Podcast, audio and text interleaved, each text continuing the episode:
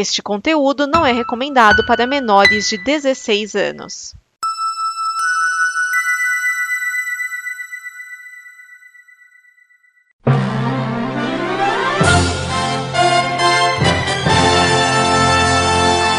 Este é o último DN de notícias de 2022. Então, tá começando Dimensão Nova.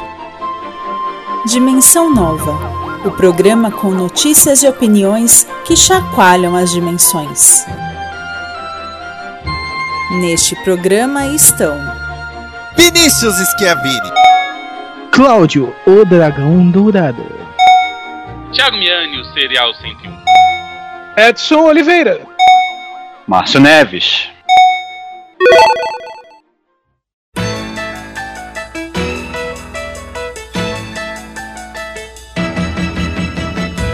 Começando a alegria, Garela!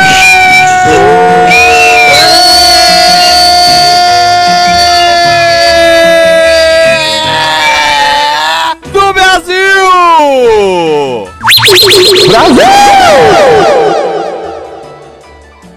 Está aqui o Edson Oliveira! Férias! Está aqui o Márcio Neves! Férias de gravação, porque vai ter que ter muito trabalho pra fazer no trabalho. É, eu também. Está aqui o Thiago Miani! É, tá autorizado a usar verde e falar luto dessa vez, eu, eu permito. Ah, pô, você não gritou férias. Está aqui o Cláudio Dragão Dourado! Férias! As minhas saem em maio. Maio? É, no serviço.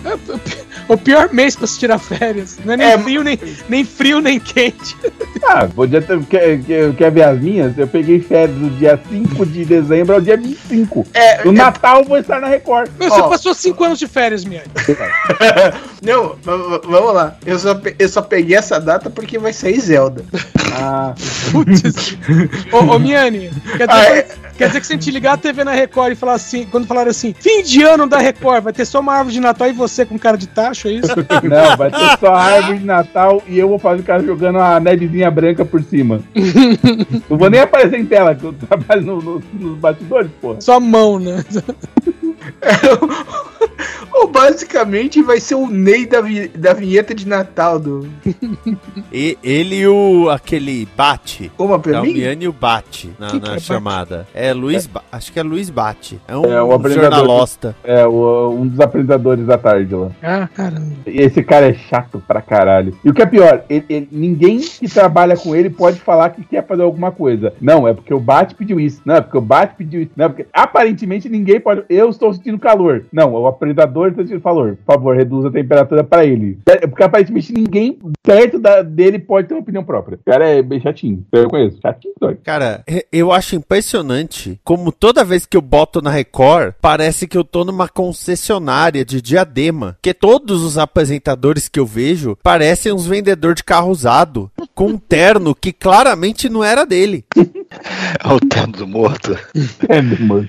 Daquele que você herda. Impressionante. Ah, ó, mas é, aproveitando o momento, tem que falar, hein? Pela, assim, não, não é a primeira vez, mas e- na quinta-feira a Record estava dando audiência pra Globo. Não a Globo, de fato, mas botaram na Sport TV pra assistir o jogo. Os funcionários da Record pararam pra ver o jogo no Sport TV, porque não podia dar audiência pra Globo diretamente. É, repara, é a mesma coisa. Eu sei, todo mundo sabia, mas você vai reclamar com o bispo? Falou, não, tudo bem, na hora do jogo vocês podem ver o jogo, mas não pode ver na Globo, vai ver no Sport TV. Aí foi lá o segurança mudar de canal, cara. Cinema. Harrison Ford está em Capitão América Nova Ordem Mundial. Ele substituirá William Hurt, que faleceu recentemente, no papel do General Ross. Ele deve reprisar o papel no filme dos Thunderbolts. A Marvel confirmou que está fazendo a série de Vision Quest, a busca pelo Visão, história em que Visão busca retomar sua identidade. Paul Bettany voltará para o papel. Já Yahya Abdul-Mateen II negocia para ser Simon Williams na série Wonder Man, a série do Magnum. Sir Ben Kingsley deve voltar como ator Trevor Slattery, que eu acho que ele se perdeu nos estúdios da Disney. Não consegue sair, né? E aí eles falam, já que nós estamos com esse velhinho aqui, vamos filmar mais coisa com ele. Ah, mas, é, é, assim, teve aquele lance zoado, né, da, da, da revelação do terceiro Homem de Ferro, né, mas, cara, o Trevor, o Trevor, Trevor, Trevor, o ator, né, não se passa Mandarim. por mandarim, ele é muito bom, cara. Ele é o Ben Kingsley é o, é o menor dos problemas daquele filme. É, assim, é, a, a Marvel tá tentando se colocar nos eixos, isso é, é verdade, né? E É. Como assim? Tem que colocar no colocar Netflix, ela Desde quando ela tá saiu? perdendo muito dinheiro, gente. Nossa. Não, não, não, velho, não é o dinheiro. Eles perderam, por causa de falecimento mesmo, dois ou três atores já. Ah, Você é. faz um plano de 20 anos esperando que os caras estejam vivos e morrem, isso meio que atrapalha os seus planos, né? É, assim, um a gente já viu o resultado, já fez request. Exatamente, entendeu? O outro não, o outro morreu em cena mesmo. É, morreu em cena não, morreu na- no cinema, né? Nos filmes, né? na- Exatamente. Então, tipo assim, a Marvel tá tendo que lidar com o fato de que um planejamento muito longo existem várias variáveis. Então, isso tem que ser Ah, considerado. mas os planejamentos são em aberto, eles sempre pode trocar, botam sim. um outro, outra personagem que é o filho, é o sobrinho, ou não sei o que, o É, amigo caso, que achou, não sei o que é a lá. primeira vez que eu tô dando coragem de trocar o ator. Que eu acho Não. muito positivo. Segunda, não, não, não. Não, Terceira. terceira, terceira. máquina de combate. Ah, o Exatamente. o, o pai Thor. do Tony Stark? Não, no Não. Thor. Bom, o pai do Tony Stark mudou pra série. Ah, mudou o Fandral, é. Fandral, isso. Ah, é verdade. Ele mudou pro. Ai, pro Shazam. Shazam. Exatamente. Ah, qual que é o nome? percebe. Zachary Levy. Isso, É isso. Que Tá- no tá com primeiro filme, no primeiro filme era pra ser ele, só que ele tava fazendo a série Chuck, aí não dava, e foi o Josh Dallas. Aí quando foi fazer o segundo filme, o Josh Dallas não podia porque tava fazendo a série Once Upon a Time. Aí o Zachary Levy pegou o papel. Aí só volta no terceiro pra morrer rapidinho. Eu achei que preferi o vocês iam falar do Caveira Vermelha, que não é mais o Agente Smith. Ah, mas aí é, É, eles conta. procuraram um cara que imitava. É. O Ross Marquand imita o Hugo Weaving. Agora, agora, ó. Pega, pegando o Hugo Weaving da Shopee, é isso? Tanto que eu não percebi que não era o Hugo Weaving quando eu vi o filme. É. Depois que eu, que eu fui ver no elenco. e, Ah, não era ele. Foi o Como que eu eu disse. fiquei esperando também, porque eu, ah, eu fui pela voz, falei, meu, não dá pra saber pela voz. Aí no. Ah, no não, porque eu vi dublado. Dublado não tem como saber. Não, eu eu vi legendado dublador. mesmo, mesmo assim. Era o, era o Hélio Ribeiro no dublando mesmo, então não, tem como saber, não, não tinha como saber. Agora, ó, eu tenho duas perguntas sobre as informações que foram passadas. Tem duas prime- perguntas. Primeiro, eles vão mostrar o Harrison Ford num, pré- num, num flashback pilotando o avião ao lado do Fera dos X-Men? Por quê? Eu, É. eu preciso do contexto disso. Porque isso ia ser muito Han- fera, brother. Han Solo e Chewbacca. Ah! Ai, caramba. E a segunda, a segunda, na série do Visão, Vision Quest, essa vai ser mais difícil. Vai ter participação da Madonna? Não, mas vai ter o Demolidor. Porque se tem alguém buscando a visão, é ele. Não, mas aí, mas aí você tem que pegar a visão. né, do Agora Santana. perguntem por quê. Por quê? Por quê? Porque tem um filme chamado Vision Quest que tem a participação da Madonna cantando Nossa. Crazy for You num bar. Nossa. Sabe quem tá nesse filme, Vinícius? Quem? Matthew Modini. Ah, o grande Matt Modini! Eu Acho que aqui no Brasil ficou com o nome Em Busca da Vitória, se eu não me engano. Ele faz um lutador adolescente de wrestling. Nesse filme, o nessa série, aliás, agora da Marvel, anunciaram que vai ter a participação do Oswald de Souza, o matemático, porque é uma série de visão.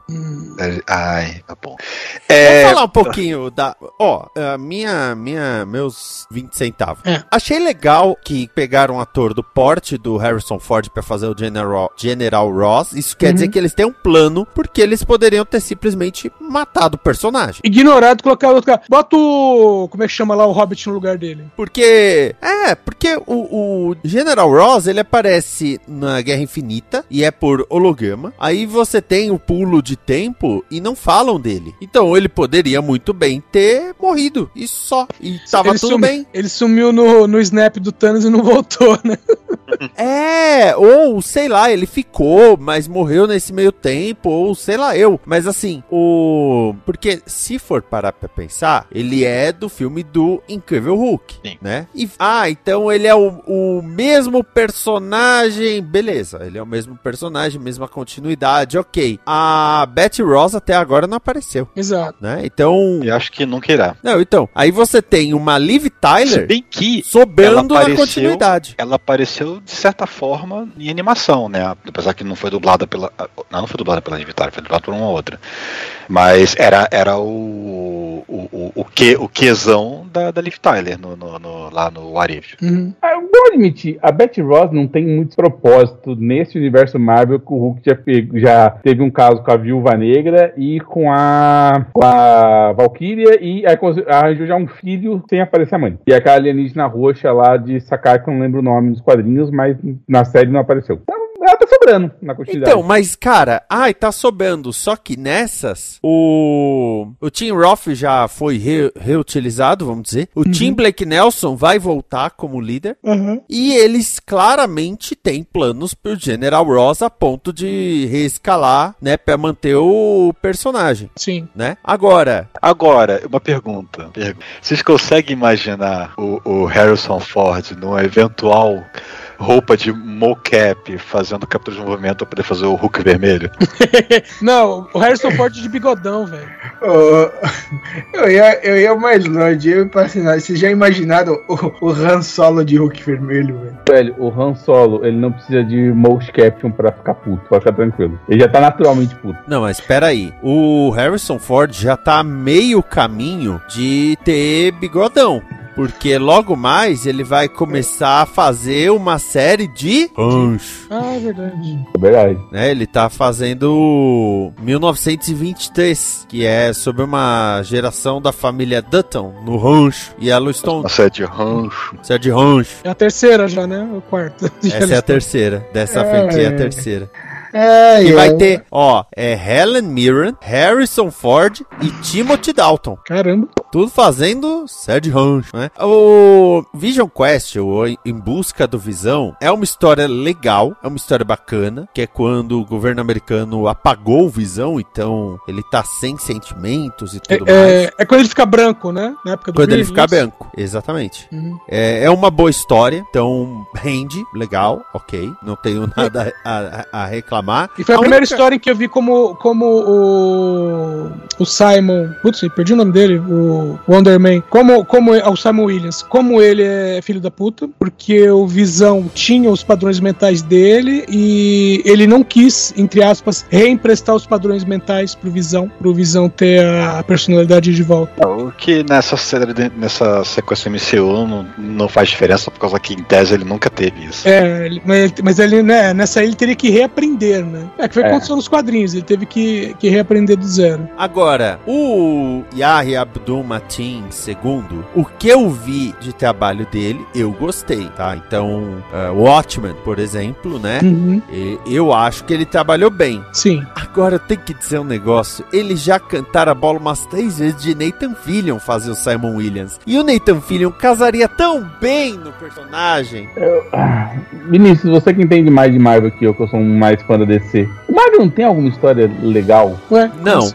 não. É tipo, ah, a série do. As do histórias Man, legais dele são com o Fera. É, aí eu falo, Ó, ô, vai ganhar uma Miane, série, mas eu não lembro Miane, legal dele. a, a história do Magnum é: ele é criado pra enfrentar os Vingadores. Uhum. Ele se volta contra o Criador. Ele morre. O padrão mental dele é passado pro Visão. Então, ou seja, o Visão é um Magnum melhor do que o Magnum. Não, o, o Aí- detalhe, a história do, do Visão é a mesma coisa. Foi criado para os Vingadores e voltou contra o Criador. Exatamente. Por isso que eu falei, é um Magnum melhor que o Magnum.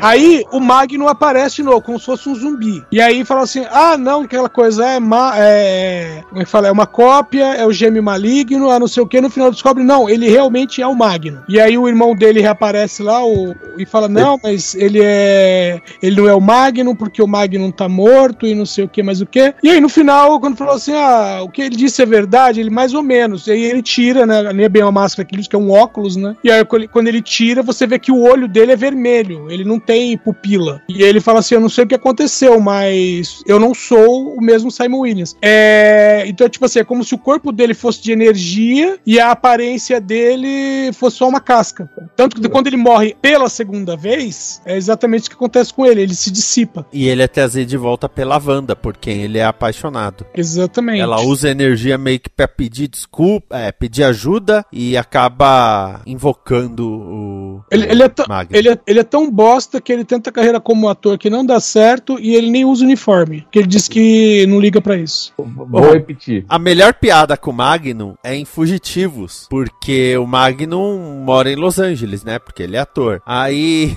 aí o- a gangue da demolição tá atacando, aí os fugitivos chegam, aí, pô, você disse, opa, você disse que o Los Angeles não tem heróis, exceto o Magnum, mas o Magnum não conta. Aí os fugitivos, é, essa cidade agora tem super-heróis de verdade, exceto o Magnum, o Magnum não conta. No- no- novamente, eu entendo o, o- o- o- a ideia, mas por que uma série do Magno? Assim, ele, ele tem um vilão, que é o irmão dele, que é o ceifador. E Cara, é, olha só, É Era porque Magno, tá- o, o, o Miane, era o Magno ou Tablito. É melhor Magno. eu falar isso que, é- que recebeu um patrocínio da Nestlé. Né? Daqui é a bom. única explicação. Que, ah, que bom que é Nestlé.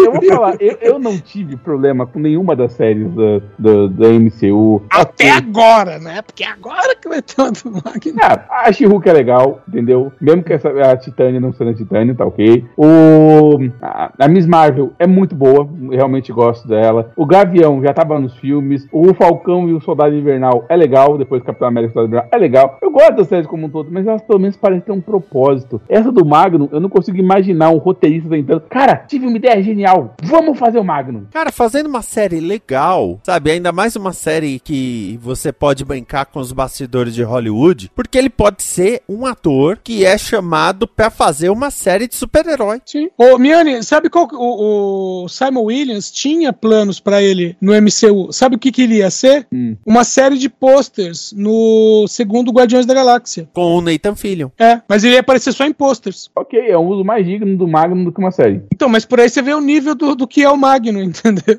Então, é, enfim, eu acho que a, a- a Marvel tem personagem melhor que valeria uma série com muito mais tranquilidade. Enquanto Mas não sou você- eu que decido. né? É, isso que eu ia falar, mas quando você mandou a cartinha pra eles e pediu pra eles, o que, que eles falaram? Você acha que eu vou mandar carta pro Kevin Feige? Acho. Ficar maluco, Também cara, ele acho. bater com aquele boné dele, porra. Aquele boné que ele não troca faz cinco anos, só o cheiro de suor vai me nocautear. Não, nunca. Não, então, agora, o Nathan Fillion tem a cara e tem o, o carisma e tem a cretinice necessários pra fazer o, o Magno. Porra, ele fez o, o garoto com os braços destacáveis do filme Sim. do Esquadrão Suicida. Isso é comprometimento em permitir se zoar. Não, ele fez um monstro genérico no primeiro Guardiões da Galáxia. Sim, só porque é chegas do James Gunn. Monstro genérico. É. Não tem um grandalhão que eles meio que peitam logo que eles entram lá na prisão? Ah, que, o- que o Groot vai e mete as, a- os É, no nariz do enterro e levanta ele. Então, o motion capture daquele cara era o Nathan Filho. Debaixo do Ah. motion capture era o Nathan Filho. Aí eu também entendi. Tipo assim, desnecessário completamente, mas ele tava lá.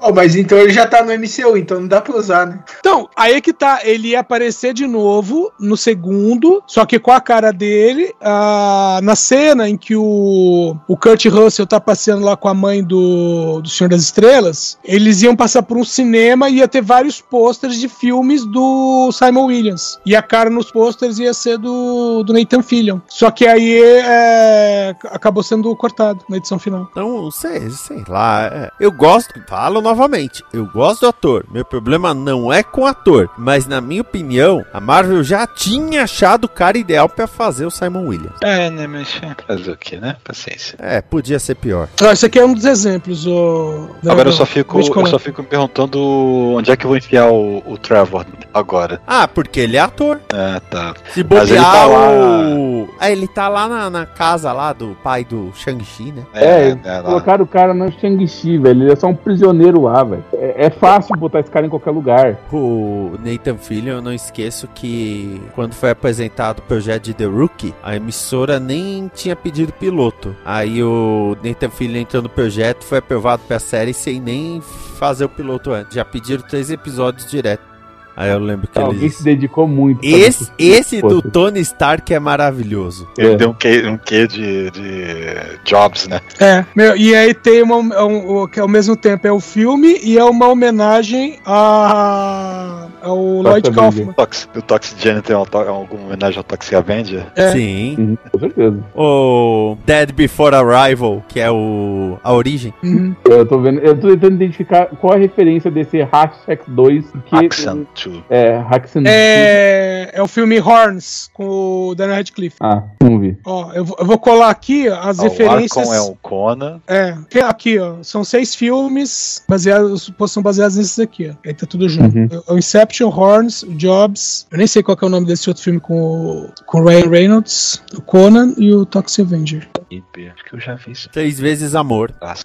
Do Ryan Reynolds. É, é que o ruim de filme comédia romântica é que eles botam uns filmes, uns homens mais genéricos no, em português. Ah, com certeza, sempre. É, dado que o nome do filme em inglês é Uma Última Chance, definitivamente, talvez, e pela tradução, né, é Três Vezes Amor, é certeza que o cara se enrolou com três mulheres e não sabe qual delas ele vai ficar. É isso que é o filme. Eu nem vi já Cara, é pior que a maioria do- das comédias românticas do Ryan Reynolds envolvem ele ter sido humilhado antes. É, menos o Rei da Festa. É, menos o rei da festa.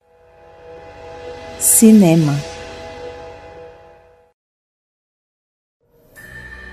A Walt Disney Company anunciou no domingo dia 20 a demissão de Bob Chapek e o retorno de Bob Iger ao posto de CEO da empresa. Chapek tornou-se CEO em 2020, assumindo pouco antes do início da pandemia. A demissão vem meses depois de um anúncio de renovação de contrato com apoio do conselho da empresa. A presidência de Chapek teve momentos como a batalha pública com Scarlett Johansson pelo filme Viúva Negra sendo streaming, a decisão de não contrariar a política pública da Flórida contra a população LGBTQIAP+, e o lançamento do Star Plus como serviço de streaming separado em alguns mercados como a América do Sul. Além disso, recentemente foi anunciado um aumento de 19% nos ingressos de todos os parques. Já Bob Iger foi CEO de 2005 a 2020 e foi responsável pelas aquisições da Pixar, Marvel, Lucasfilm e 21st Century Fox. Iger se disse maravilhado e humilde com o retorno, e a Disney declarou que sua posição é interina, com duração de dois anos. Aquisição da Pixar. Sempre, eu sempre que eu leio isso,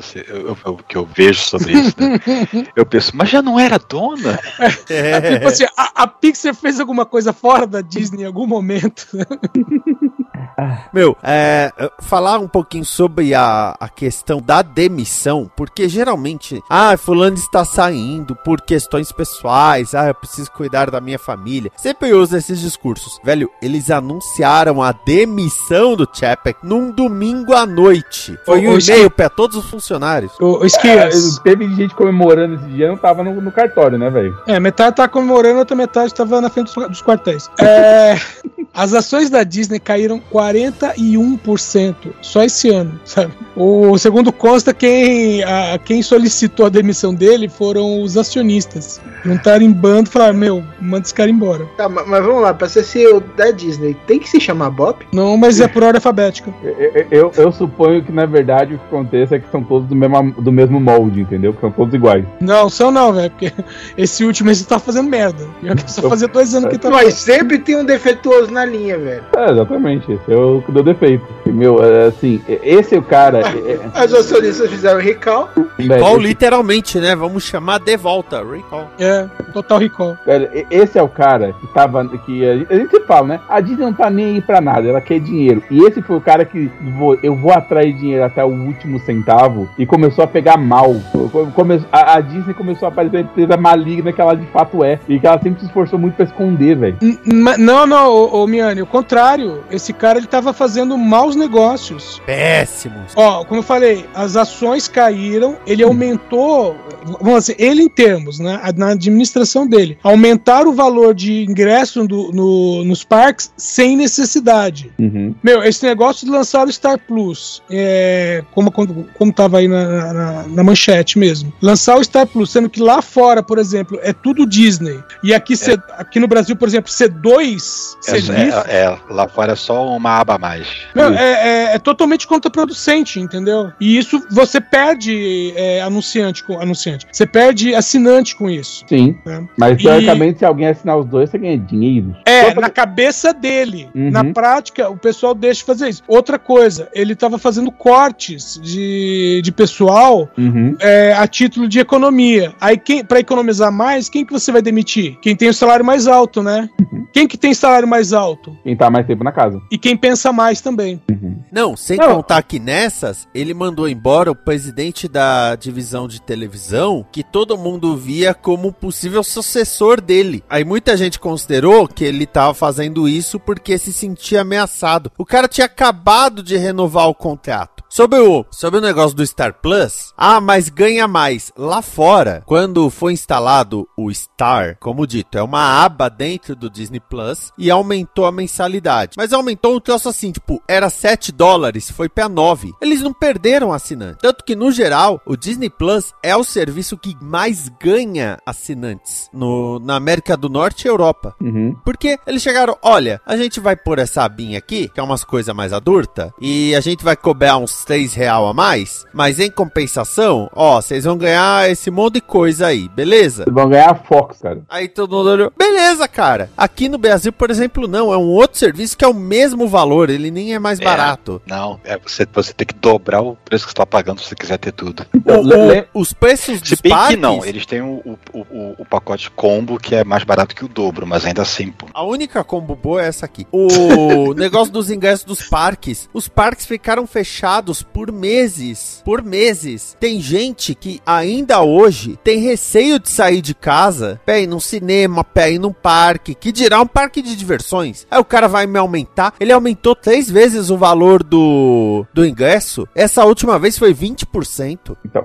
Os americanos estão reclamando. Lembra que eu falei? O problema dele não é ir atrair dinheiro, é que ele fez com que a Disney pareça uma empresa que só tá atrás de dinheiro. A gente sabe que ela é, mas ela nunca apareceu. Ela sempre fez questão de fazer todo aquele marketing de nós nos importamos, e é sobre. e não é engenheiro que constrói montanha russa, é Imagineer. O quê. A, a Disney sempre se esforçou para fazer uma pose muito grande que esse cara tava destruindo. Eu sei porque ele aumentou o valor do parque. Porque ele não demitiu os funcionários e o parque passou a dar menos rendimento. Então ele precisa aumentar o valor do ingresso. Ele precisava de verdade? Não. Ele só não queria ter que perder dinheiro. Entendeu? Eu sei por que, que ele fez. Eu, eu sei por que, que ele botou duas abas. Porque, meu, latino-americano é tudo trouxa, velho. Vai pagar e foda-se, senão não vai ter. Eu entendo perfeitamente que ele fez tudo isso. Ele fez por dinheiro. Só que ele acabou foi com a fama da empresa. Eu acho Não. que de todas as ações, a pior mas- delas. Mas, é Miane, você não governo tá entendendo. A Disney é uma empresa, ok. A, a Disney é uma empresa maligna, ok. Ninguém se importa. Eu acho que ele se importa. Só, mas não, ninguém se importa com a imagem da empresa. Cara, a, a Ele foi Warner fazendo as porque ela tava cagadas. perdendo, ela tava perdendo dinheiro, Tá perdendo perdendo, dinheiro. A É que- Warner fazendo as cagadas mesmo. que a Warner faz e o público médio tá nem aí pra isso. É a gente que se importa com os Zaslav. A, a Disney, o grande problema dela é que, quer ou não, o streaming gasta dinheiro, só que ele não tá fazendo nada que entre dinheiro. O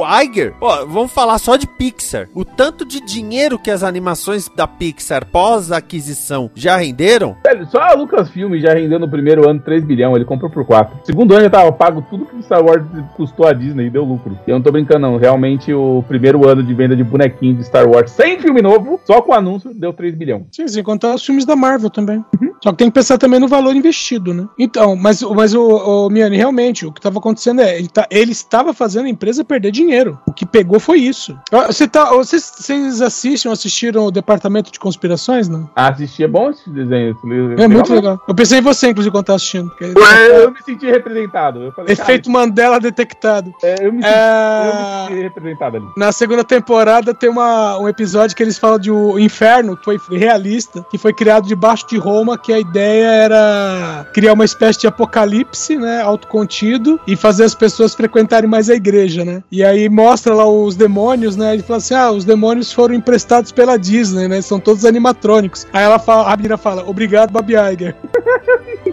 É- Essa é boa, essa é boa mesmo. O, o, o duro, ao meu ver, a pandemia só expôs mais rápido a péssima administração dele. Sim. É, a, a pandemia, vamos A dizer assim, pandemia expôs muitas É, péssimas foi- administrações. foi, não foi, o- foi o Disney. Não teste foi só a dele, não.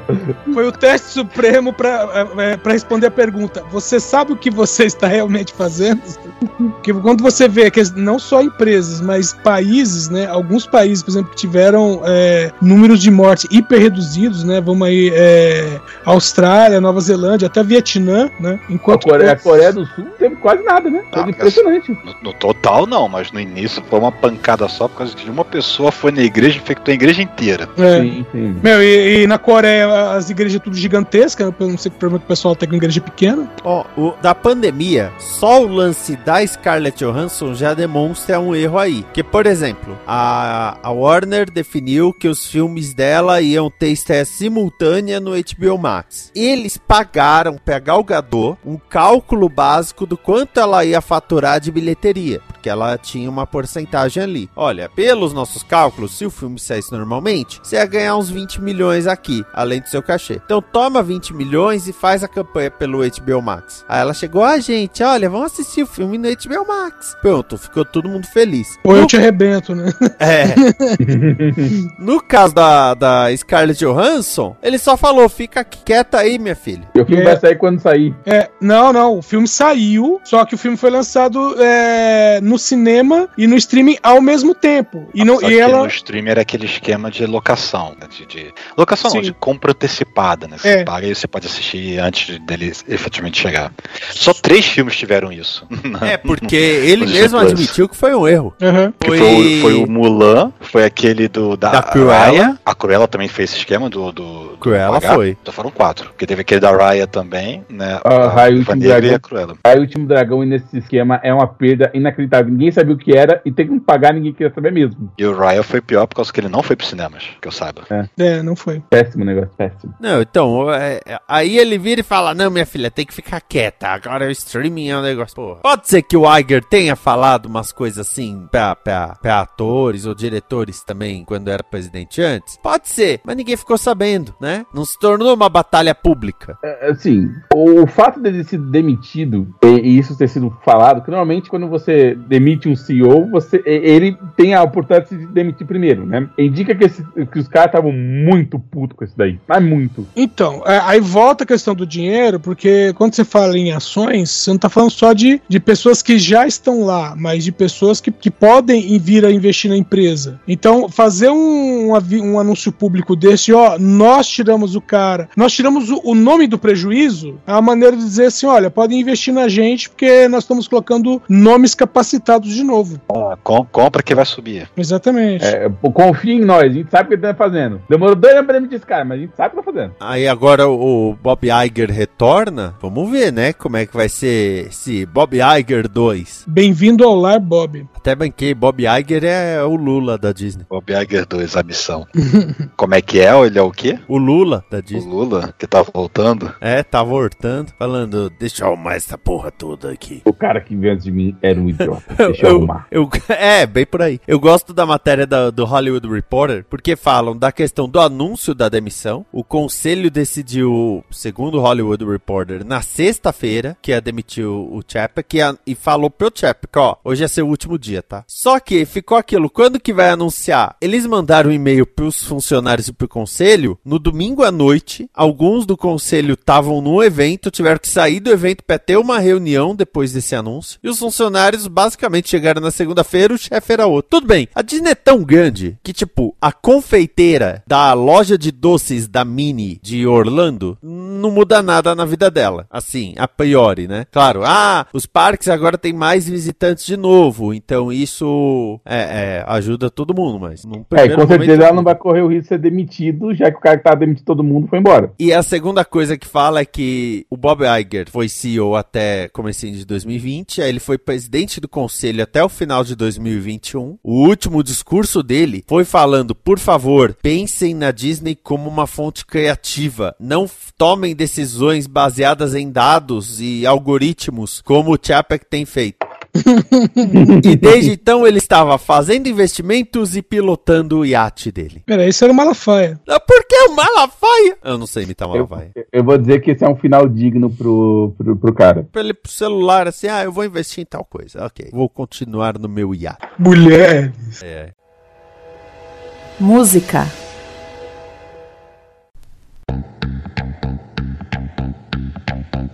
Faleceu Erasmo Carlos aos 81 anos. Erasmo nasceu no Rio de Janeiro e tinha como amigo de infância Sebastião, que mais tarde ficaria conhecido como Tim Maia. Os dois, com mais amigos, montaram seu primeiro grupo de rock, The Sputniks. Depois, ele juntou-se ao grupo vocal The Boys of Rock. Arlênio Lívio, que acompanhava Erasmo nesses grupos, apresentou Erasmo a Roberto Carlos e surgiu então uma das maiores parcerias criativas da música brasileira. Erasmo lançou 29 discos de estúdio em sua carreira solo, mas junto com Roberto, compôs algumas das músicas mais conhecidas do cancioneiro popular. Entre elas estão Detalhes, Jesus Cristo, Se Você Pensa e Emoções. Em 2019, a vida de Erasmo Carlos virou um filme, em Minha Fama de Mal. Ele foi interpretado por Chai Suede, também conhecido como Robert Chai Suede, com Gabriel Leone como Roberto Carlos e Malu Rodrigues como Vanderleia. Antes de começar a discutir, eu posso fazer uma pergunta? Alguém sabe por que o apelido desse cara era Tremendão? Sim. Porque Oh, nas apresentações da Jovem Guarda ele fazia a audiência tremer. É quase isso. É, é porque era assim, quando ah, fizeram o programa Jovem Guarda, que depois virou o movimento, cada um dos integrantes devia ter um apelido. Como ele era o grandalhão, ele era o tremendão. E vamos lembrar que tivemos um desenho da Hanna-Barbera, que era do pessoal que jogava futebol americano, que se chamou Os Tremendões. Era uma gíria da época. Obrigado. É, o cara que era o- tremendo, assim, o cara É. é muito bom, coisa assim. É, ma- mas não era, mas não, não- aí que tá, não era de, vamos dizer assim, de talento, era de força. Tipo, o cara inspirava força. Era o Então é o gigantão, é isso mesmo. É, e Não, a mas de Vanderlei- gigantão ele tinha outro apelido, que era o Gigante Gentil. E a Vanderlei era ternurinha. Eu sempre quis saber, essa é uma curiosidade que sempre me cometeu e eu nunca lembro de, lembrei de perguntar pra ninguém por que disso. Então, e o Roberto Carlos era o rei. Isso me lembrou uma piada do Cacete Planeta depois da final da Copa de 98, que era com o jogador Roberto Carlos e o Ronaldo Fenômeno. Aí o jogador Roberto Carlos falando: Eu sou Roberto Carlos e esse é meu amigo Tremendão. Entendi, entendi a referência. O disco mais recente do Erasmo Carlos era ele gravando músicas da Jovem Guarda que ele nunca tinha gravado antes, inclusive músicas que algumas pessoas já achavam que era dele. Uhum. É, é, é porque tem uma coisa que a, a, a Jovem que é outra coisa da Jovem Guarda mesmo. Ah, bom, eu não sei se vocês curtiram a época, minha mãe era muito fã da Jovem Guarda, então ela tinha discos, tal, acompanhava e tudo mais. Então você tinha músicas, por exemplo, que você estava acostumado a ouvir, por exemplo, com o, o Erasmo Carlos. Eu via o Erasmo Carlos cantando, e quando você ia ver, a, a, a música era, entre aspas, era do elenco da Jovem Guarda. Então tinha versões com várias dos participantes cantando essa mesma música, entendeu? Não era do repertório dele, era do repertório do programa. Mas realmente, que dá pra se confundir. É, inclusive o Bom, ele regravou, Bom. ele gravou É. o Bom e ele falou, pô, por muito tempo as pessoas achavam que o Bom era minha. É. E, e, é, e essa, o bom, a gravação mais conhecida é do Eduardo Araújo. Eu tenho a vaga impressão, não assistindo o programa e não tendo acompanhado o movimento, que me parece que fazia essas várias versões da mesma música pra ver qual ficava melhor, né? Então quem sabia escrever, escrevia pra todo mundo e via quem era um bom intérprete pra ele, basicamente. Agora, você não poderia dizer isso com absoluto conhecimento de causa. Não, não era exatamente isso, porque. é, Bom, eu mesmo assisti reprises do programa Jovem Guarda, mas eram reprises assim, sabe? Não era melhores momentos, re- reprise do programa inteiro. Mas a, a impressão que você tinha assistindo é, é, parecia que, aquelas, que as bandas, que a maioria tocava ao vivo. Então ah, dava a impressão que não era bandas profissionais, dava a impressão que era de calouros, assim, sabe? Que era banda. Banda de garagem, né? Depois que você ia saber, né, mais pra frente você ia dar uma olhada em loja e tal. Ah, pô, esses caras já cantam, os caras são cantores mesmo, não são só um Zezinho que apareceu lá, entendeu? Mas no programa ficava essa coisa meio ó, amadora, do jeito que, do jeito que saía, entendeu? E é por isso que tinha essas várias versões. Que era meio assim, ah, ah, a, gente foi, a gente foi convidado aqui, tal, ah, vocês vão cantar o quê? Ah, porque eu vi o Roberto Carlos cantando a música tal, nós vamos cantar essa música então, é, porque a gente gostou, entendeu? Era mais ou menos assim. Nossa, isso é incrivelmente inovador. Acho que não tem nada assim parecido na televisão brasileira, atual pelo menos. Não se costuma ter bandas que toquem de improviso. Então, é, improviso naquelas, né? Não era improviso. Não, sabe? lógico que não, é óbvio que se o cara tá tocando, mesmo que mais ou menos, ele deve ter treinado uma semana ou duas, né? É impossível alguém pegar uma música de ouvido, tá? Ah, aliás, por conta disso, eu quero que todo mundo saiba que o final de. Qual é mesmo? Stranger Things não é possível, tá? O cara teve três semanas pra dominar Master of the Puppets. Não, não dá, Você nunca conheceu um metaleiro fã de Metallica, né? Cara, eu já vi um cara dominar uma música em duas horas. O cara só ouve aquilo. Sim, eu já vi, eu já vi um cara que ele ouviu a música, ainda tinha um acorde lá que a gente tava em quatro. O cara falou assim: não, tem que pegar essa música aqui. Aí o cara pegou, viu, meu, esse acorde é feito como? Aí um outro cara, que o cara que não tocava guitarra, ele tocava contrabaixo, ele catou a guitarra e falou assim: é mais ou menos assim. Ele, tum dum, é isso aqui. Que não era isso, tá? Mas, ó, você vai fazer essa viradinha aqui. O cara, ah, tá. A gente passou duas horas refazendo e duas horas depois a gente tá cantando. Eu vou relembrar o ouvintes que eu sou uma negação em música e depois dessa vocês entender por quê, tá? Percebe-se. Meu, Não, eu, eu nunca, eu nunca menti. Tem um assunto que eu não entendo é música. Ô, Miane, eu. Aquela coisa, eu participei. Não é eu fiz parte, é eu participei da banda. Tipo, eu tava ali. Porque eu, eu cantava. Mas na banda tinha, veja bem, um, um- um- o cara que era é, tecladista, mas também era guitarrista. Aí até eles falaram, ah, ok. O outro que era baixista e que se esforçava pra caramba. Ele tocava vários instrumentos, mas se esforçava pra caramba e ele gostava de contrabaixo. Por isso que ele tocava. Agora tinha um outro guitarrista que ele nunca viu uma partitura na vida. Ele aprendeu a tocar guitarra vendo um outro cara tocar violão. Ele ficava olhando o cara tocar violão na igreja. Ele aprendeu a tocar assim. E ele, é, qualquer música que você passasse, ele pegava de ouvido. E ele não conhecia, ele não conhecia nota, não conhecia, não, não conhecia partitura, não conhecia porcaria nenhuma. Na, na parte teórica, mas na, na prática ele conhecia tudo. É muito absurdo. A, Pra sa- mim, não. a saúde do Erasmo Carlos, ela vinha já complicada nos últimos tempos. Dele É, ficar internado um tempo, voltar. Tanto que dessa vez, até o relato que se teve é que é, a, a mulher dele ligou pro Roberto Carlos e colocou o Roberto Carlos no telefone com o Erasmo pra uma despedida. É, isso é tocante, porque o- os dois, inclusive, é, eles eram como irmãos, né? Antiga, muito antigamente, eles tratavam como irmãos. Tanto que a, a parceria deles, né, durou tanto tempo por causa disso, dá a impressão que era unha e carne ali. É bom, olha, as músicas que os caras compuseram juntos, e eles sempre falaram que é meio que não dá pra saber quando é de um e do outro, né? Porque era uma relação bem bem Simbiótica. entrosada. simbiótica, exatamente. E nessas, porra, cada petardo que os caras fizeram é, é absurdo. Bom, se um compositor, um compositor tivesse escrito Jesus Cristo ou detalhes ou emoções, é só ficar nessas três, o cara já seria conhecido pelo resto da vida. Talvez viveria de direitos autorais pelo resto da vida. E aquela história não é à toa que aparece tanto bêbado dizendo que, que o Roberto Carlos roubou a música dele. Porque, Ô, né? Vinícius, voltar um pouquinho que você falou da, da carreira dele lá no começo, né? Que ele tinha um. Chegou a fazer parte de uma banda com o Tim Maia, né? Que era os Sputniks. Isso. Mas, então, aí ah, depois que né, saiu um, saiu o outro, a banda passou a chamar The Snakes, quando era praticamente uma dupla. Cara, esse negócio do, do, do Erasmo fazer banda com o dupla, com o Tim Maia, me lembra um trecho, uma entrevista, não vi a entrevista, vi o trecho, em que ele ficava com. Foi até usado como áudio no, no assunto quando falou da morte dele também. Que ele fala né, que o Tim Maia ele, cara, com, sei lá, quatro, cinco acordes, você toca qualquer rock. Não, não toca, toca rock, você toca qualquer rock, você toca esse acorde, esse acorde, esse acorde, esse acorde. Aí ele ficava cantarolando depois assim, aí tem tal música. Aí, aí depois tem outra música. Aí tem outra música. São os mesmos acordes, só muda a ordem ou a, velocidade deles, mas são os mesmos acordes. Aí, caramba, o bicho é um gênio.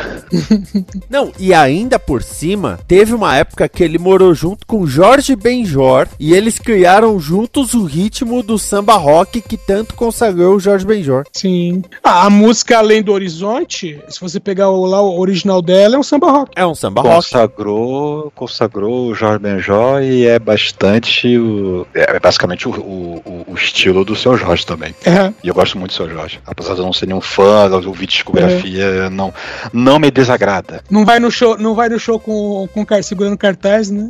Não, não, eu não sou cara de ir a shows, não. Mas é, a sonoridade me agrada. É, tem um tem um swing aí, né? Tem um tem um ritmo gostoso. Mas, e, ah, a propósito, vocês conhecem a história? Isso aí eu fui procurar, que eu lembro da história, mas fui ver o ano. Vocês conhecem a história de quando a esposa dele levou um tiro? Mas ok? A esposa Como do assim? Erasmo Carlos. Soube dessa história, não. Não, então, em 84, ó, o rolo foi, em 84 foi Narinha, que era esposa do Erasmo, Era- Erasmo Carlos, deu entrada no hospital que ela tinha tomado um tiro no peito. É, aí, putz grila, né? Erasmo atirou na esposa. E aí depois que ela já tava fora de perigo e tal, ele tinha falado, né? E ninguém acreditou que tinha sido um tiro acidental, mas quando ela saiu de perigo, aí ela mesma cont- contou exatamente a mesma história do Erasmo Carlos, que ela tava limpando o armário, né, o guarda-roupa, e o revólver tava dentro de uma caixa. E o revó aí a caixa que tava com o revólver caiu no chão e tava carregado. Ela foi pegar e no que ela pegou, o, re- o revólver disparou. Eita. É, res- irresponsabilidade de guardar a arma É. carregada, né? Mas. Exatamente. E na época deu. na- Meu, na revista Contigo ficou semanas, né? Só com esse assunto. Mas, mas vamos lá, que, que época foi isso? 84. Então vamos lá. 84. Irresponsabilidade. Repete a frase, Márcio. O, é, o, a- o problema é que na época, até pra comprar arma era complicado. Ah, ainda, res- saindo da ditadura ainda. Agora, eu, eu sinceramente espero que com o falecimento, pelo menos, as pessoas deem mais atenção. As pessoas, eu digo assim, o, o, o público em geral, dê um pouco mais de atenção pra carreira solo dele. Uhum. Porque muita gente fala das músicas dele com o Roberto, claro, porque são, são músicas que tomaram uma proporção gigante, mas não existe só a, a carreira é, é, com o Roberto. Ele teve a carreira solo que tem músicas incríveis. Sentado à beira do caminho, Sim. sabe? Cara, a- aquela música ele fez pra esposa dele, justamente pra Narinha, que é aquela música Mulher. Pô, sim. A música é fantástica. Uma que eu, eu até não tão recentemente eu coloquei no grupo, não, faz um tempinho já, coloquei no grupo, falei, meu, a música continua atual, que é Pega na Mentira. E tem muito a ver ainda com, com o Brasil de hoje. E é a música dos anos 80. Não, então, daí você já, né, já vê o, o, o nível do, do cara. Sim. Ah, ele teve. ah, agora eu não lembro qual é o nome da música, mas tem uma música dele também que fez bastante sucesso com ele e depois foi gravado pela Marina. Qual que é? Sei que você fez os seus castelos e sonhou ser salva do dragão. Deixa eu ver. Sei que você fez. É, eu ia fazer isso, é, mesmo que seja eu. Ah! Essa música tocou meses eh, em parada de sucesso. Ele foi até nos Trampalhões pra lançar ela. Falou de Além do Horizonte e eu lembro que a Globo fez uma novela chamada Além do Horizonte Uhum. que era horrível, era uma cópia mal feita de Lost, pra ver. Caraca, velho. Não, isso 2012, sei lá, Lost já tinha Não, acabado. Não, é que dá pra fazer tanta coisa boa com, usando é, é, esse título, sabe? Não, que era fosse- uma, uma novela até. É, 2013, Além do Horizonte. Mas o, o legal dessa novela, então o que que eu fazia? Eu assistia o SP2, né? O noticiário local noturno, e deixava na novela até passar a abertura. Aí depois eu tirava. Porque era uma regravação mais, mais recente, mas com o mesmo arranjo da, da música dele. Hum, com ele, não era uma versão bunda. Porque hoje em dia Não tem era- muito isso. Eu lembro de uma novela da Globo que anunciaram que o tema ia ser Lucy in the Sky with Diamonds. E era uma versão bunda. Com Jota Quest. Só faltava, né? Como é que é? Sunday Blood Sunday dedilhado. Ah, não. Mas aquela. A abertura era legal, assim, por causa da música. Mas, pelo amor de Deus. Literatura. O ACDC gerou um livro de alfabetização. ACDC ABCD High Voltage Alphabet será lançado em novembro na Austrália. Criado por Paul McNeil, o livro apresenta o alfabeto com imagens coloridas e humor inspirado na banda para crianças em idade pré-escolar. Por exemplo, A é de Angus Young, que acha legal usar o uniforme escolar. Eu me pergunto, tá, o que, como assim? cria, assim, tá caminhando um bom caminho, apesar de que esse já. Cara, o ACDC, ele faz coisa pra ganhar dinheiro desde, sei lá. Tem, tem, tem revista em quadrinho dos, do- dos caras da, da, na Marvel, sabe? Assim, Não, é- você tá confundindo com o Kiss. É, o Kiss que tem, né? Ah, Uma coisa é doutrinar para as crianças aprenderem o que é bom desde cedo. Mas eu, eu, eu não consigo. Eu não consigo ter essa associação, né? É muito inusitado isso. Bom, vai ser um aprendizado eletrizante. A letra T vai ser Thunder ou vai ser TNT? Ah, eu, eu vou colar um link aqui, que é o link da editora, porque eles têm outros trabalhos também, que não é. Além de livros, tem camisetas, tem jogos, tem uma porrada de coisa, inspirados não só, mas também no rock. E eles têm uma. Vou até pegar aqui o nome do livro. Eles têm, ó, um livro que é de 2007 chamado. Também é. é alfabeto musical para crianças, que é M is for Metal. É, e aí tem um livro de 2008 chamado Nevermind Your P's and Q's, Here's the Punk Alphabet. É, é um livro de alfabeto com temática punk. E em 2009 eles decaíram um pouco porque tem o ABC W, que é o alfabeto country, que é country, country and western. Então ABC, né? AB, country and western. Ah, já entendi o que aconteceu então. Na verdade, a editora já fazia livro de é, pra- pra criança de alfabeto, aí conseguiu a licença do, do ACDC. Sim, conseguiu a liberação deles, É, autorização deles. exatamente. Não, não é o projeto deles, é da editora, cara. É, da editora- da editora. Eu tô vendo aqui no site For Those About to Learn, Join Us on the Highway to Spell. Nossa, aí eu tô vendo aqui. C é de Cliff, que toca baixo. I é de Ears, né? Que é ouvidos. Os meus estão é, tocando muito porque por causa do barulho. J, caralho, J é de jail, é de cadeia, por causa de jailbreak.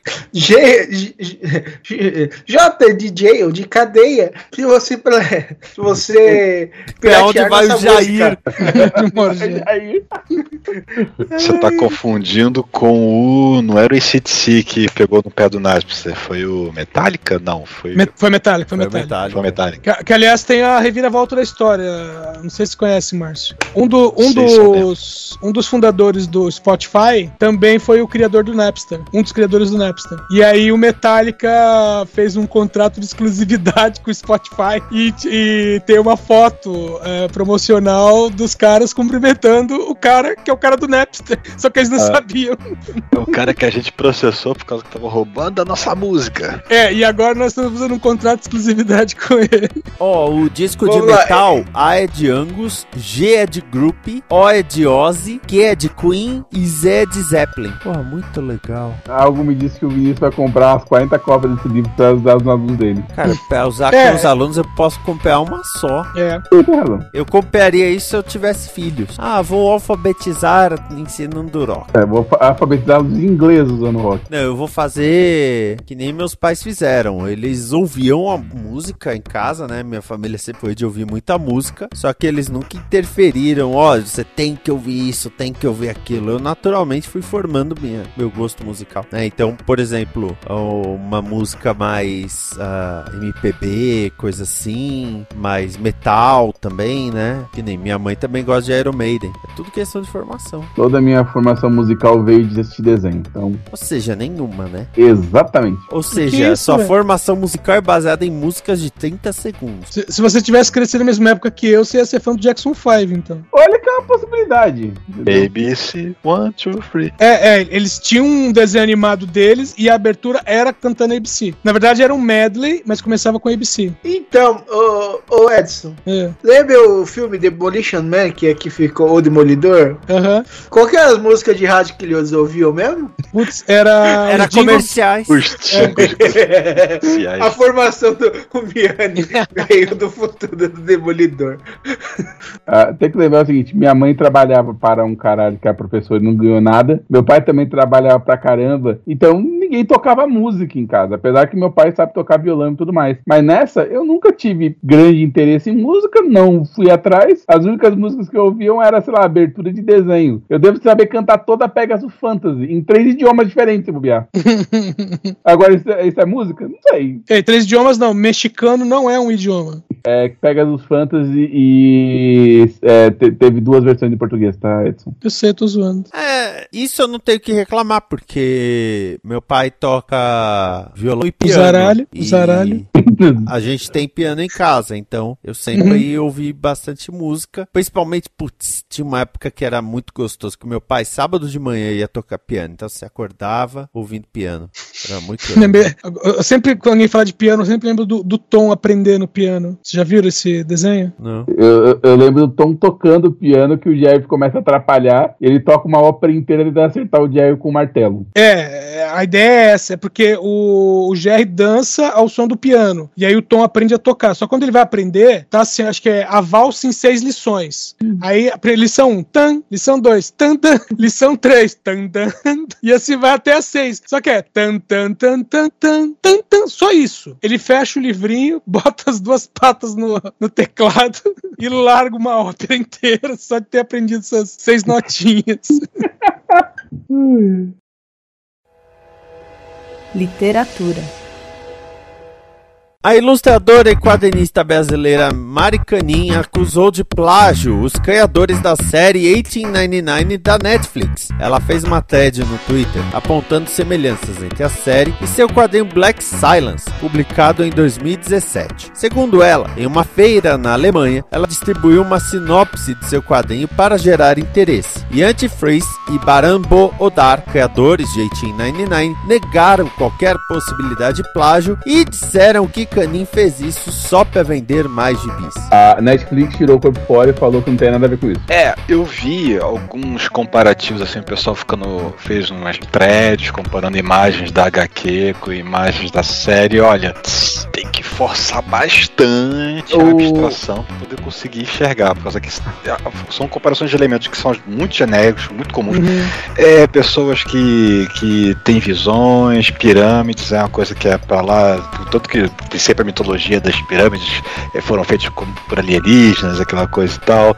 É, outras lá, É, só, só que aí, é uma coisa só que aí, Márcio, tem um detalhe. Pirâmides foram feitas por alienígena faz sentido no contexto do quadrinho do, do Black Silence, porque é uma história sobre viagem no espaço. 1988, 1899. é, 1899, não é sobre alienígenas, em teoria. É, você assistiu até o final, Miane? Em teoria. Ah, então, É, aí eu tenho que, aí eu tenho que colocar, porque assim, as pessoas, as pessoas, elas gostam de passar vergonha. Sim. Porque teve a Carol Moreira, que é criadora de conteúdo, que coincidentemente eh, fez um vídeo de 20 minutos por episódio da série. E ela disse: Gente, tem nada a ver. O gibi e a série são totalmente diferentes. Mas não leiam o gibi porque senão vocês vão tomar spoiler do final da série. Aí, quando você pensa assim, ah, a Carol Moreira se expôs, alguns diriam que Carol Moreira passou vergonha. Aí chega o podcaster brasileiro e fala: Passar vergonha é comigo mesmo. Agora eu se consagro. Lavo, passo e cozinho, né?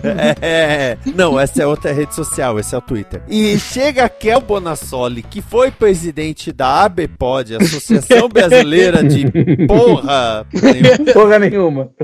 E ela chega falando: Como eu sou autista, eu tenho o poder de perceber padrões muito melhor. Então eu vi que não tem nada a ver a série com o gibi. Sim, pessoas, é isso que vocês ouviram. Autismo não é mais um transtorno. A partir de agora é um superpoder. Claro que com a repercussão ela fechou a conta no Twitter um tempo, ela tancou, né? Aí, um, um tempo depois, ela abriu de novo fazendo um fio, né? Fazendo uma thread que era: Pessoas autistas têm superpoderes?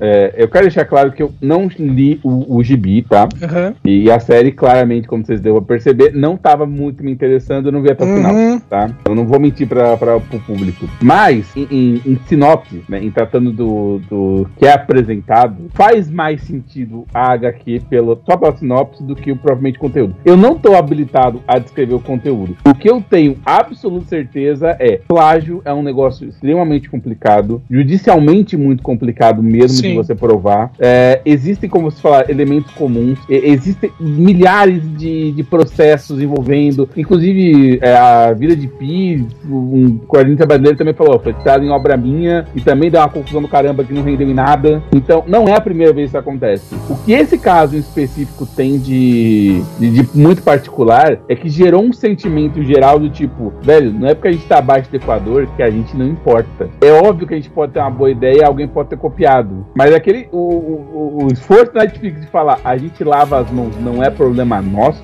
pegou mal. Não, não pegou. A Netflix é só a distribuidora. Cara, da Netflix eu até até falo que realmente não pegou mal. Dos criadores da série pegou. Sim. Deles chegaram Mas- falando, não, não copiamos nada, além disso, foi uma estratégia pra ela vender mais gibi. Ô, ô Miane, você assi- você assistiu não? Você leu o Código da Vinci? Li, esse eu li. E também vi o filme. Não, tá. E você já viu a a questão de dois caras que processaram o Dan Brown por ele ter colocado no, em Código da Vinci elementos de um livro que eles escreveram? Essa história eu lembro também. Então, e aí o Dan Brown foi e falou assim: não, eu não usei nenhum elemento do livro deles. Aí os caras falaram, beleza. Aí o personagem, que é o personagem que é o Ian McKellen no filme, o nome dele é uma combinação do nome dos dois caras. E aí eles falaram assim: das duas, uma. Ou você usou nosso material, ou você usou o nosso nome. Então, por favor, né? E aí o Dan Brown se retratou, porque ele realmente tinha lido o material dos caras. E, e- eu acredito que aconteça, tá? Como um cara que escreve pra caramba, principalmente pra RPG, que muito claro não ganha dinheiro com isso, não é incomum que a gente copie coisa um do outro, pegue uma referência. Isso é absolutamente comum. Muito. O problema, nesse caso específico, questão de lei mesmo, que é a questão que o advogado talvez tratasse melhor, é exatamente sobre isso. É sobre o, o que é difícil determinar o que você pode e o que você não pode, tá? A, a lei de direitos autorais, ela é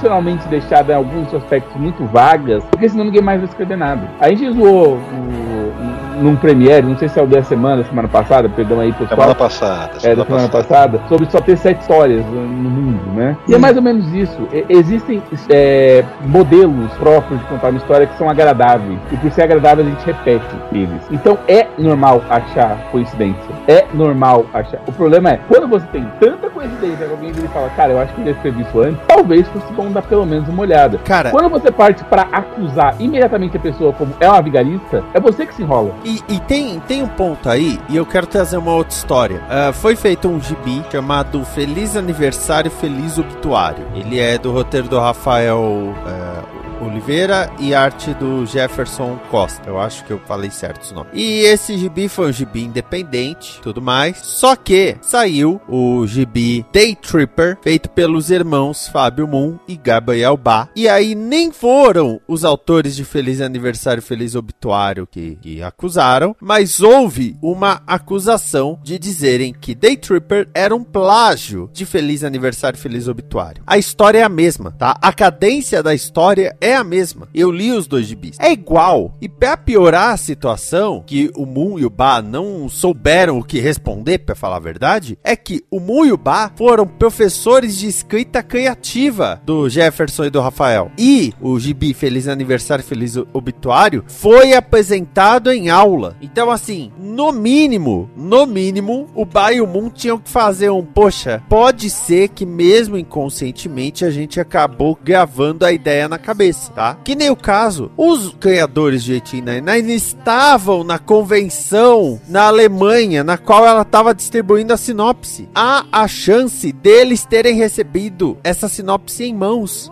ah, não, não E- tem nada a ver, não há nenhuma chance de ah, pelo amor de Deus. Existe uma chance das horas, inclusive, eles terem comprado o gibi, porque o gibi dela levou um- algumas copas em inglês, inclusive, pra vender lá. Cara, bom, bom, vocês não assistiram a série, né? Não. Não até o final. Ah, mas o tanto que eu já vi o pessoal comparando uma coisa com a outra, acho que eu já sei tudo da série. Não, mas não é nem de comparação, cara. Ah, a Carla, ela colocou pra assistir, né? Ah, eu só olhei, isso foi no sábado mesmo.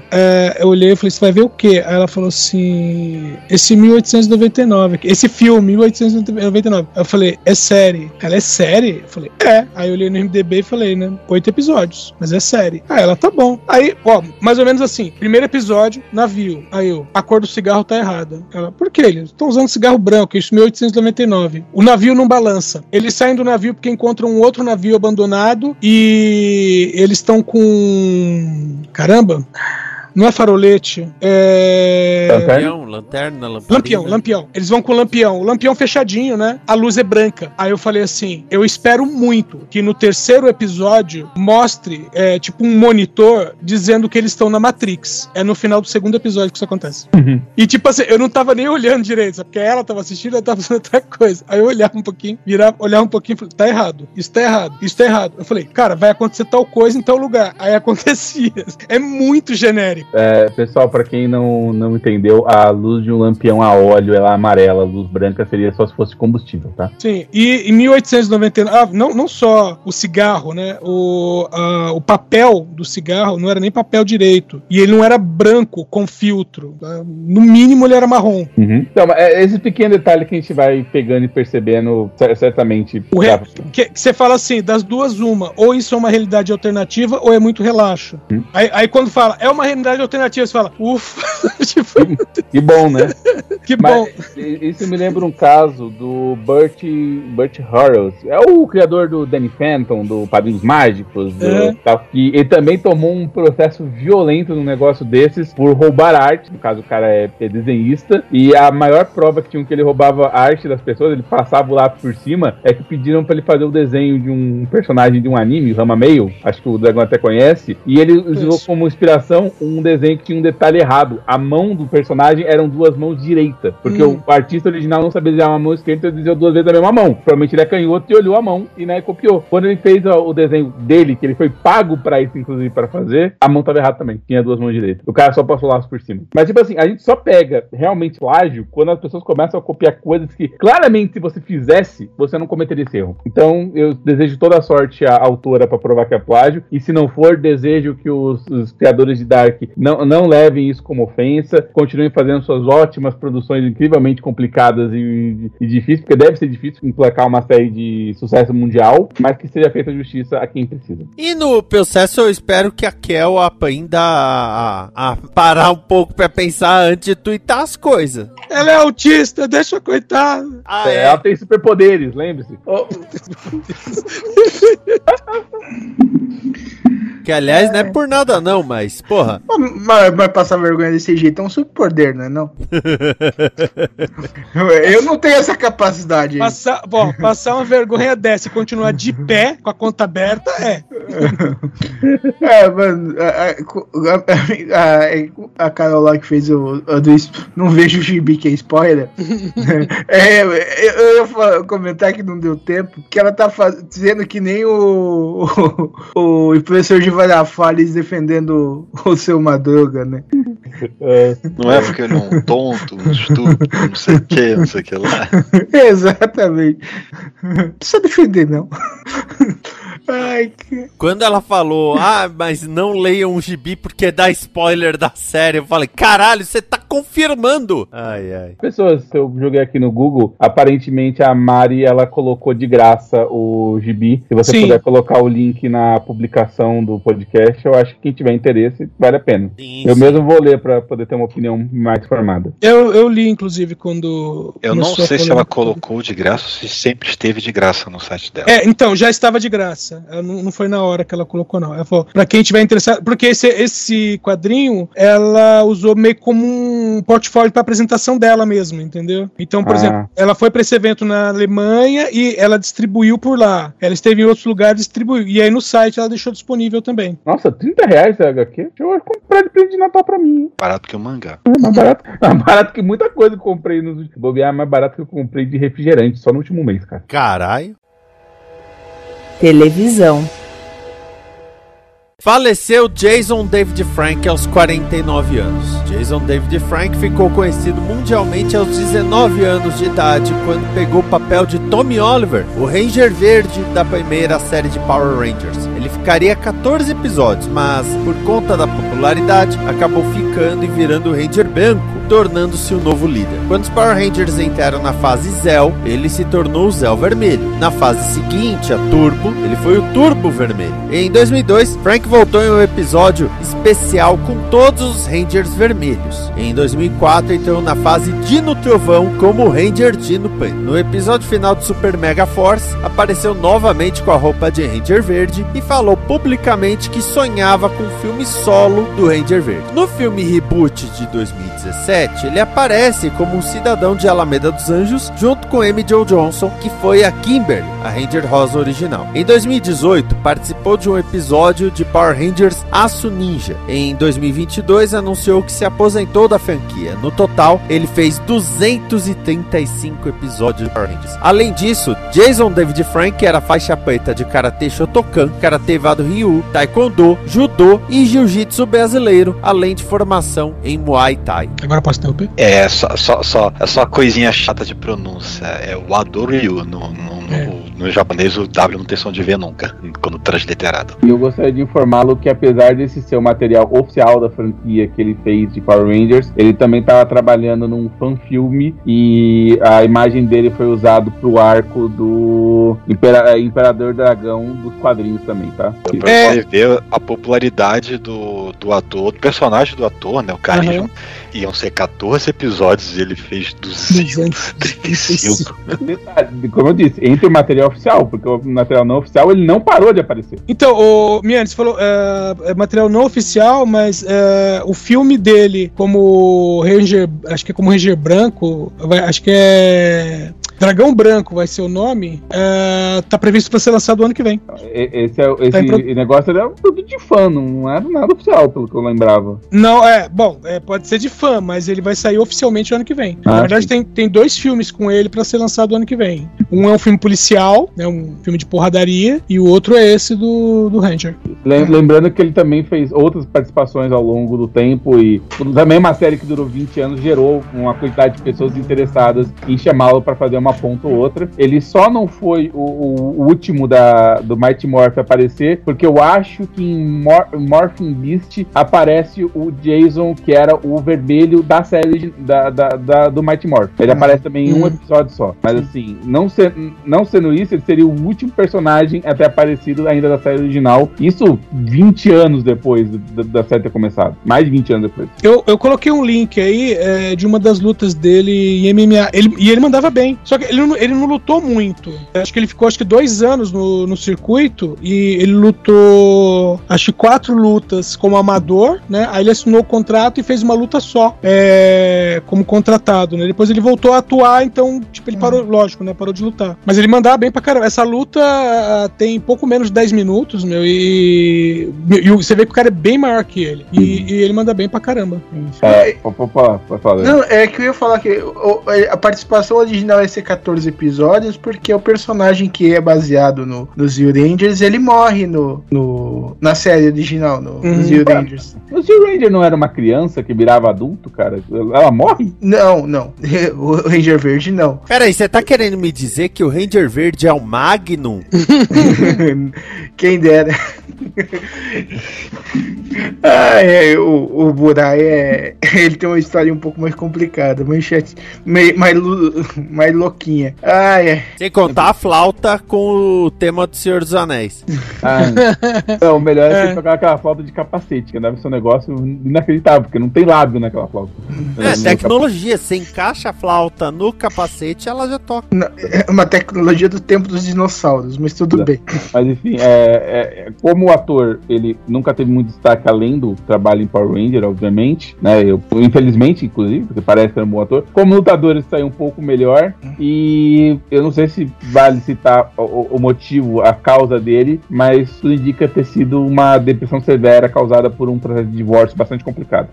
É, sim, é, foi confirmado, né, não exatamente a, a- como, é, como aconteceu, mas sim, f- é, a polícia trabalha com suicídio. E aconteceu o seguinte: é, ele e a esposa estavam é, num processo de divórcio, eles se hospedaram num, num hotel. Eu até ver aqui onde que é o lugar, é no Texas, não tem a cidade exata. Aí eles se hospedaram no hotel e cada um num quarto. E segundo consta, ele, eles tinham discutido antes. né, ah, ele, ele foi encontrado morto no dia 19, né, de manhã, e durante a noite da sexta, dia 18, eles discutiram, então vários funcionários do hotel ah, testemunharam, né, a briga dos dois, e inclusive a, a equipe de segurança do hotel teve que intervir, e aí cada um foi pro seu quarto. E aí, às 5 da manhã do dia seguinte, a, a Temi, né, que é a, a ex-esposa dele, chamou a polícia, porque ela disse que estava chamando por ele e, e ele não estava respondendo. Aí a polícia, né, os policiais chegaram, pediram autorização para abrir a porta, a porta foi aberta e aí ele foi encontrado sem vida dentro do banheiro.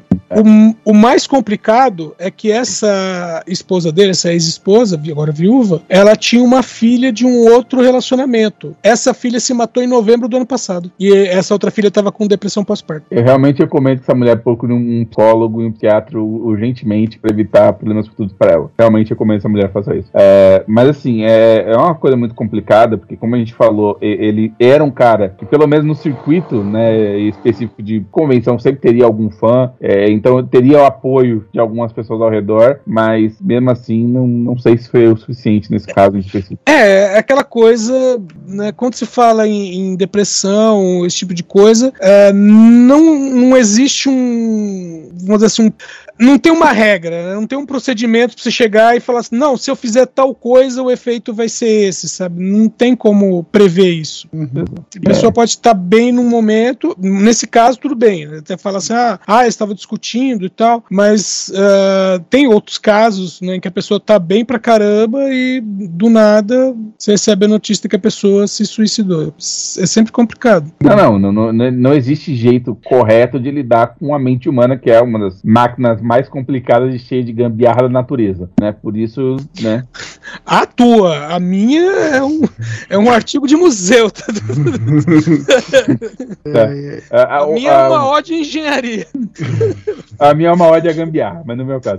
O ponto principal é, apesar de, de, de tudo isso, né? A gente não pode deixar que o, os Peraí, peraí, finais- mas, mas não, de- deixa uma. uma o, o seu cérebro é uma ódio de engenharia. É isso, Edson? Você é engenheiro, né, Miane? então, o seu cérebro é uma ódio ao Miane, é isso? Não, é, sabe que casa de ferreiro espeto de pau. Enfim, de, de qualquer maneira, a gente não pode deixar que esses momentos finais afastem as pessoas que Sim. gostavam da série, que tinham interesse. Como eu falei, o personagem era Fãs muito popular. É, Ele, obviamente, tinha fãs. Podia não ser o Robert Downey Jr., mas ele tinha fãs. Não, não, cara, ele tinha fã pra caralho, velho. Uhum. Ele, É, ele- Existe uma geração de crianças que assistiu ele. Essa que é a Não, verdade. mano, ele, mano, ele é, ele é agarrado, por- cara, você, ele tinha TikTok, ele tinha Instagram, e direto, cara, era criança fantasiada de Ranger Verde. Que Ele ele, nem viu a série, né? Porque não teria como. Não, não, ele veio na Netflix, tem na Netflix as séries. Ne- A Nesse Mighty vídeo, Morph? Hã? A Sim, Mighty Morph de Sim. 26 anos atrás? tem todas. dá uma fuçada, que tá, tá lá. Eu sei que E- ele tinha as mais recentes que eu assisti Sim, lá. sim, não, não, mas cara, ele, ele abraçava, ele, mano, vivia agarrado em- com os fãs, abraçando, autografando, é, fazendo, tipo assim, fã- um fã queria fazer um fã filme com o Ranger Verde, ele, ele tava lá pulando, velho, entendeu? Exatamente. Então, tipo, a gente não pode deixar esse momento tirar o, o brilho da carreira dele como um Uhum. todo. É, Ele não teria esse reconhecimento se ele não fosse um bom ator, tá? Claramente ele era um bom ator e, e é muito importante. Eu, eu realmente, quando eu comecei a abertura desse programa falando que podia usar verde e dizer que tá de luto, que não tinha problema, até você, meu caro brasileiro, que não teve como se encontrar com ele, eu tive esse prazer de encontrar numa convenção que ele veio, até você não tem problema, porque ele fez parte da sua infância. Todo mundo aqui assistiu Power Rangers em algum momento, entendeu? Não tem problema. Nesse vídeo que eu coloquei o link da luta dele, a hora que ele é apresentado, né, a, a plateia tá lá, vamos dizer assim, meio no barulho normal, a hora que o cara fala assim, vocês o conhecem como Ranger Verde, a galera, todo, todo mundo aplaude, mais do que quando ele é apresentado pelo nome. Uhum. Eu, eu vou falar que por anos eu achei estranhíssimo que o cara que chama. eh, que o, o personagem Jason não chama Jason e ele chama, cara. Tá só a coisa dele é muito bizarra. Não, o Jason, tá falando do ator? Tá falando, eh, até É, é, complica. É, às vezes eu vejo filme asiático que acontece isso, que o ator tem o nome de um personagem, e aí o outro personagem tem o nome daquele ator. é complicado. Ai, foda. Só sei que o trabalho dele como Tommy tá eternizado. Sim, sim. Sim. Ah, e se alguém quiser ver a- uma- um resumo da carreira dele dentro de Power Rangers, é quarto episódio de Dino Trovão. Tem um, ele fa- tem um episódio inteiro dedicado, porque era a comemoração de 20 anos da série, que é o Tommy explicando como funcionava os Power Rangers desde do- da primeira até a série presente. E essa comemoração está lá em Dino Trovão, você pode assistir. É uma homenagem ótima, que inclusive não existe na contraparte japonesa de- dessa série, porque ela é uma homenagem exclusivamente à série americana. tá? Sim, porque. Ó, deixa eu até ver aqui, tem minha tabelinha. Peraí, ó. No papel. no papel, isso. Ó, É o- auditável. É. exatamente. A, vamos lá. A Barangers de 2003 eh, foi a vigésima série. Tem uma série chamada Baranga de super-herói. É, Ah, parentes. a, a, a Barangers. É, é, tem algumas barangas também. É, é a série 27. E eles fazem as comemorações só em números redondos. Tipo, a trigésima, a vigésima, a trigésima quinta. É, Forever Ela não- ela- é da série 16 nos Estados Unidos, né? Então, mas aí, tipo assim, essa daí é a série americana. No na contraparte japonesa, que não ia ter mesmo, porque não era do, do tempo dos especiais. Uhum. Entendeu? Ah, tipo assim, a Bokangers teve, a o Gokaigers nem se fala, Gal Rangers, Uhum. entendeu? Ah, Gal Rangers foi quando teve lá o Gal Rangers versus Super Sentai. É, Foi e- a- exato, a foi- foi- quando eles começaram- e, e juntou todos os Reds. Exatamente, foi, foi quando foi quando eles começaram a fazer esses especiais de comemoração. Mas foi com a 25 série. E eles fazem só esses números de múltiplos de 5. Caraca, a 25 série tá tipo 20 vezes a quinta série? É tipo, é tipo publicar É no tipo cu. morar no Brasil, cara. Não, não, é, é, é- é tipo ter uma conta no cu.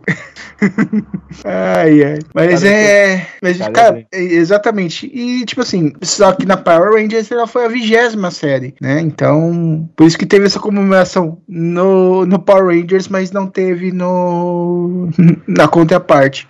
É, é, lembrando que, assim, é, é, é por isso que ele foi contratado, inclusive. Ele só tá nessa série pra fazer essa homenagem, que era os 20 anos. Porque podia ser qualquer um o Ranger preto daquela série. O cara não entra num Zord naquela série. O- a série japonesa desse, o, o. Primeiro que o Ranger branco é vilão, e na série vira dois, vira herói vilão. E o Ranger preto, ele não tem importância naquela série. Aqui O- ele era o Tommy Oliver. Ele era o personagem mais importante da série toda. No, no Aba Rangers tem sim. O Braco, o Braco, Braco Sim. Sentai tinha alguma relevância no japonês? Jurava Sim, que ele era um personagem super secundário. Não, não, ele é realmente ele vira o quarto. Era o, o White eh, Pitera que era mais relevante. Sim. Tanto que ele é o vilão. Não, ele, ele é, não, ele é um anti-herói que depois ele se converte um pouco antes de morrer também. Uhum. Na verdade, tipo assim, um tempão antes de morrer, né? Tudo bem. Caralho, tô vendo aqui o vídeo, velho. O estádio bem abaixo só do cara entrar. Sim. E, você vê, e vê como ele tá grande nesse vídeo. Mas, é, depois tem fotos, de- não, não nesse vídeo que eu passei, mas depois eu vi fotos dele e tal, que ele deu uma emagrecida, né? Uhum. Mas ele tava bem grande pra essa luta. Sim, sim. Eu, cara, é, é, é, como o Edson falou, ele ficou pouco tempo. Eu lembro quando anunciaram o negócio aí. Uhum. aí. Aí que eu descobri que ele lutava de verdade, saca? Ele não era só ator de que fez algum papel, ele já, já era artista marcial naquela época. Fogo. Uma pena, porque tem muita coisa que podia aparecer ainda de homenagem futura que não vai, não vai ter o Tommy. Novo, né? 49 anos. 49 anos, bem novo. Pô, eu tô com 44. O Edson já passou de 50. Eu tô com 51. Eu só tô olhando uma coisa estranha nessa luta, que ele não usa o nome é, é, Ranger Verde, porra. Podia ser o nome é, dele não, é que não pode, mas o cara anuncia ele como Ranger Verde. É, é como Fearless, destemido. Fear- assim. fearless. É, Fearless. E destemidamente eu digo que chegamos ao final deste DN. Ah. Param.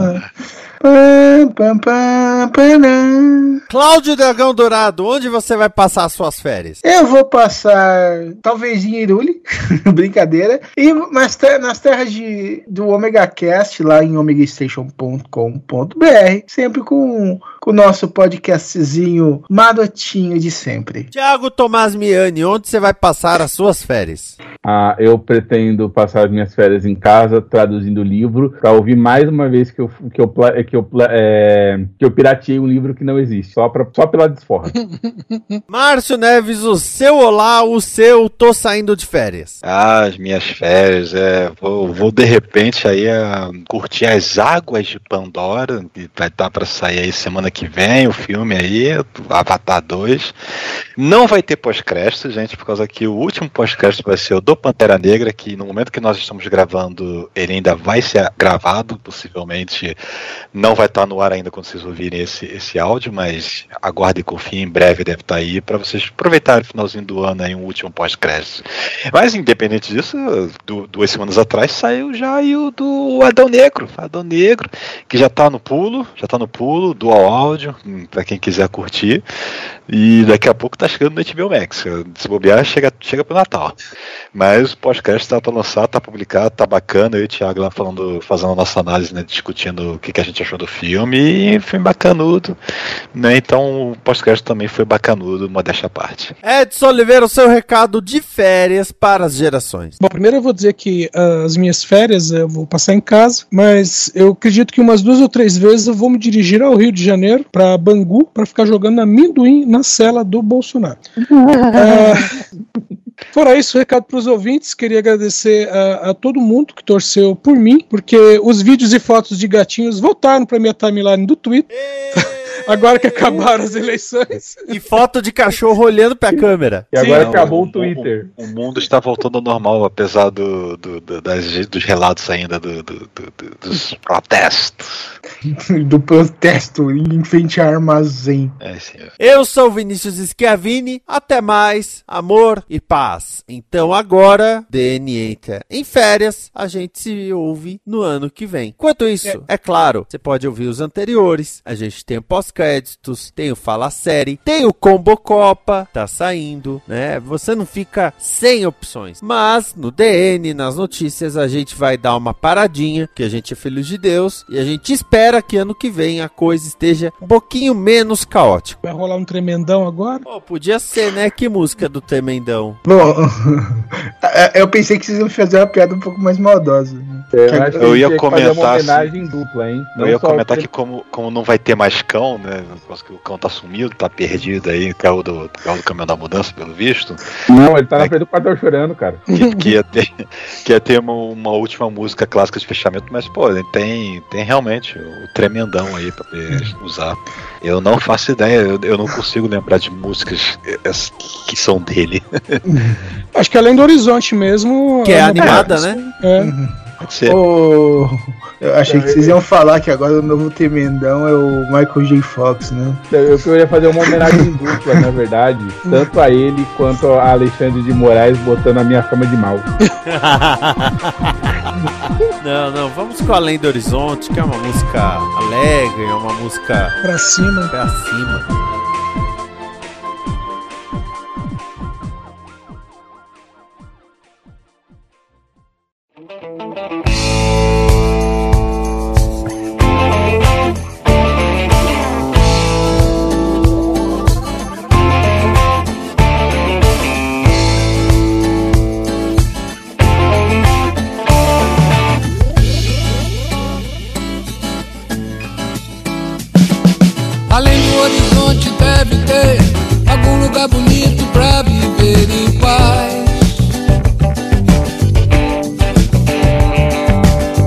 possa encontrar a natureza, alegria e felicidade com certeza.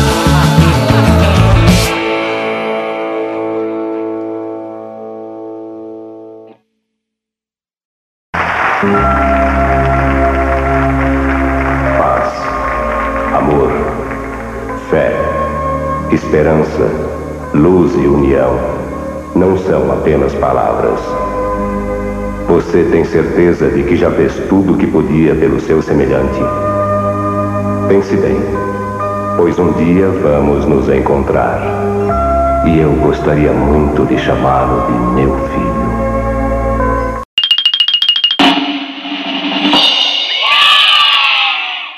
Esta é uma produção da Combo. Confira todo o conteúdo do amanhã em nosso site comboconteúdo.com.